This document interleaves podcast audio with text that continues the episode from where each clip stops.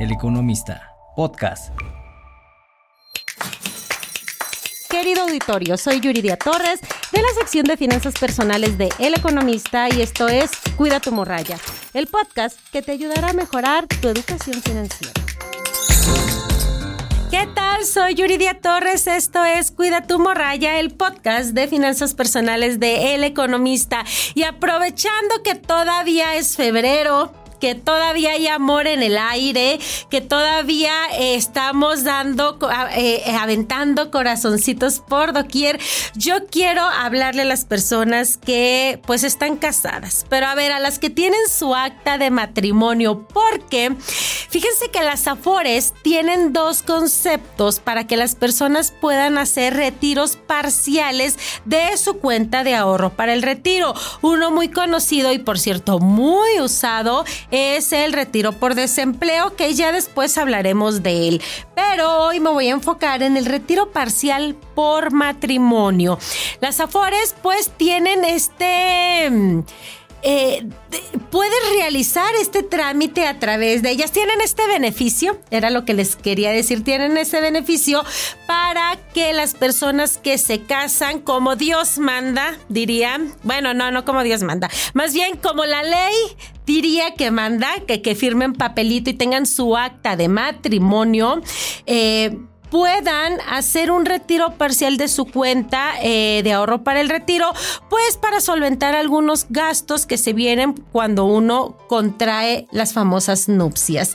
Y em, ¿Cómo funciona? ¿Quiénes pueden hacerlo? Pues vamos para allá. Eh, los requisitos que debe tener una persona o debe cumplir una persona para realizar los retiros parciales por matrimonio, que la verdad no pintan mucho en las afores y ahorita les voy a decir por qué. Pero primero vamos por los requisitos. Para empezar, debes de tener un mínimo de 150 semanas cotizadas a partir del primero de julio de 1997. Si no saben cuántas semanas de cotización continua tienen, bueno, no continua, semanas de cotización y ya quítenle el continuo, pueden ustedes ingresar a la página del IMSS y eh, solicitar su reporte de semanas de cotización. Les piden tres datos, número de seguridad social y CURP y se lo desglosan ahí mismo, se los mandan a un correo y ahí les van a decir, ahí pueden saber si cumplen con el requisito de las 150 semanas. Otra cuestión es estar vigente como asegurado ante el IMSS o el ISTE. ¿Qué es esto? Que debemos de tener una relación laboral vigente, al contrario de lo que sucede con el de desempleo, que pues hay que estar desempleados para que funcione. Otra cosa bien importante para que proceda este trámite es que sí o sí deben de tener el expediente de identificación del trabajador actualizado.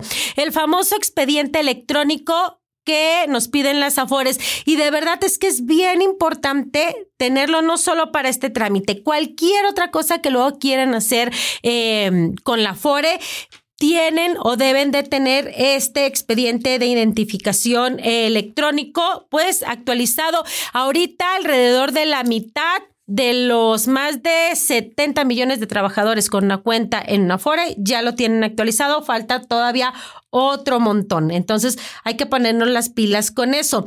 A ver, y algo importante, si ustedes eh, no están laborando en estos momentos, pero se casaron en los últimos 90 eh, días hábiles, eh, después de que ya perdieron su, su trabajo, fueron, de, fueron dados de baja ante el IMSS, pues todavía pueden solicitar esa prestación 90 días hábiles. Apúntenle entonces cuánto podemos obtener de, de, por este retiro. Y es que ya sé que se están sobando las manitas muchas personas que nos pueden escuchar.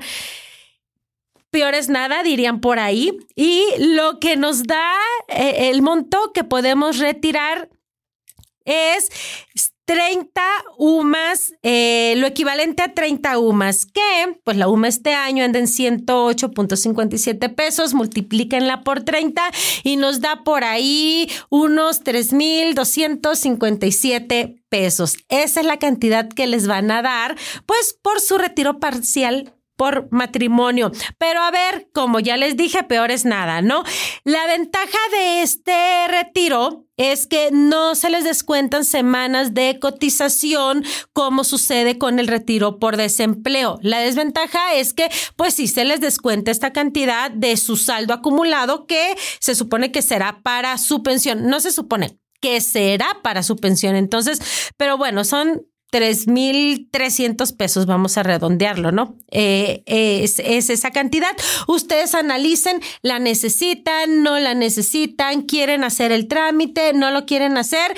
Eso ya depende de ustedes. Es importante que sepan que se puede hacer solo una vez en la vida. No es que ya me casé, me divorcié, me volví a casar, lo vuelvo a hacer. Pues no, nada más una vez en la vida. Y pues, ¿qué documentos les van a a pedir para hacer este trámite? Su identificación oficial, obviamente el acta de matrimonio, es así o sí, si no, no procede. Un estado de cuenta bancario a tu nombre y eh, pues con su, que tenga la clave interbancaria para hacerte el depósito.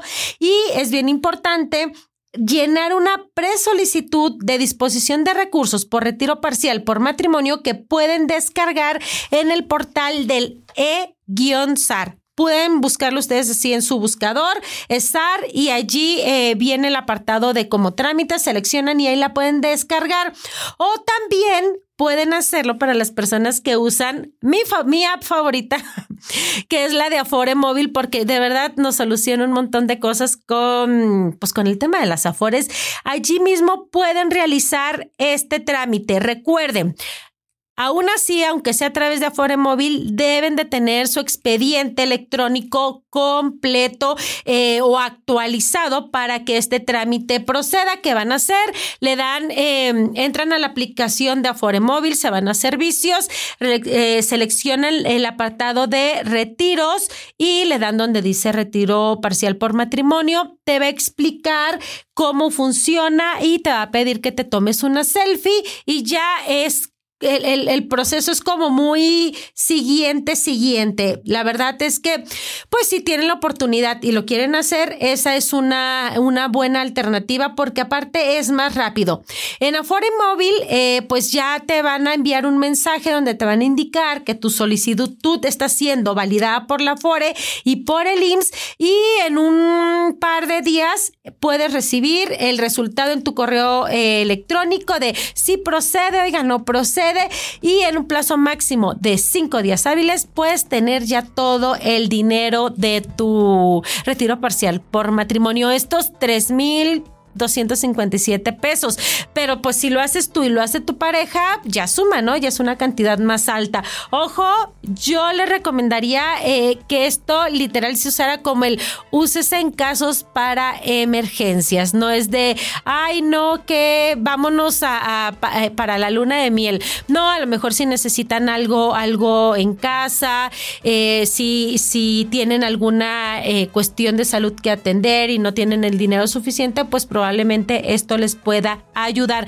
¿Saben que algo importante que sí les quiero eh, decir sobre esto es, no importa el tiempo que tengas casada o casado. Es decir, oye, yo me casé hace 20 años y nunca lo he hecho. Pues si eres un trabajador o trabajadora vigente ante el IMSS y tienes tu acta de matrimonio, pues lo puedes hacer y lo puedes aprovechar.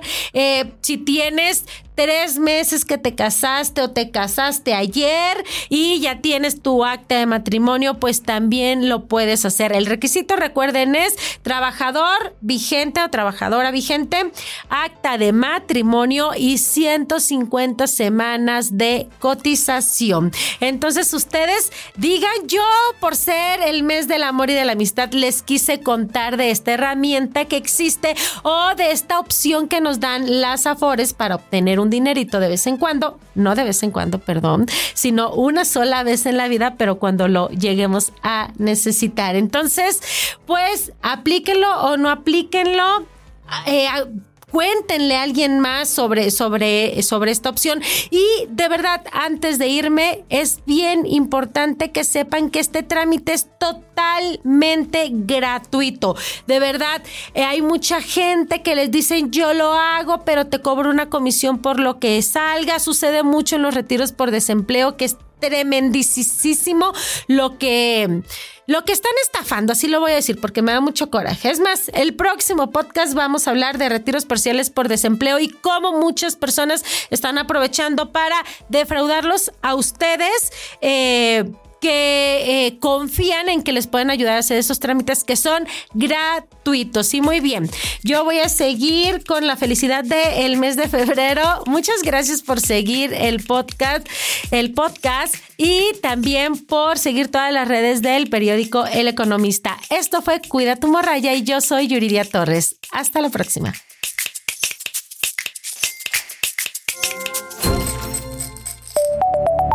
El Economista Podcast.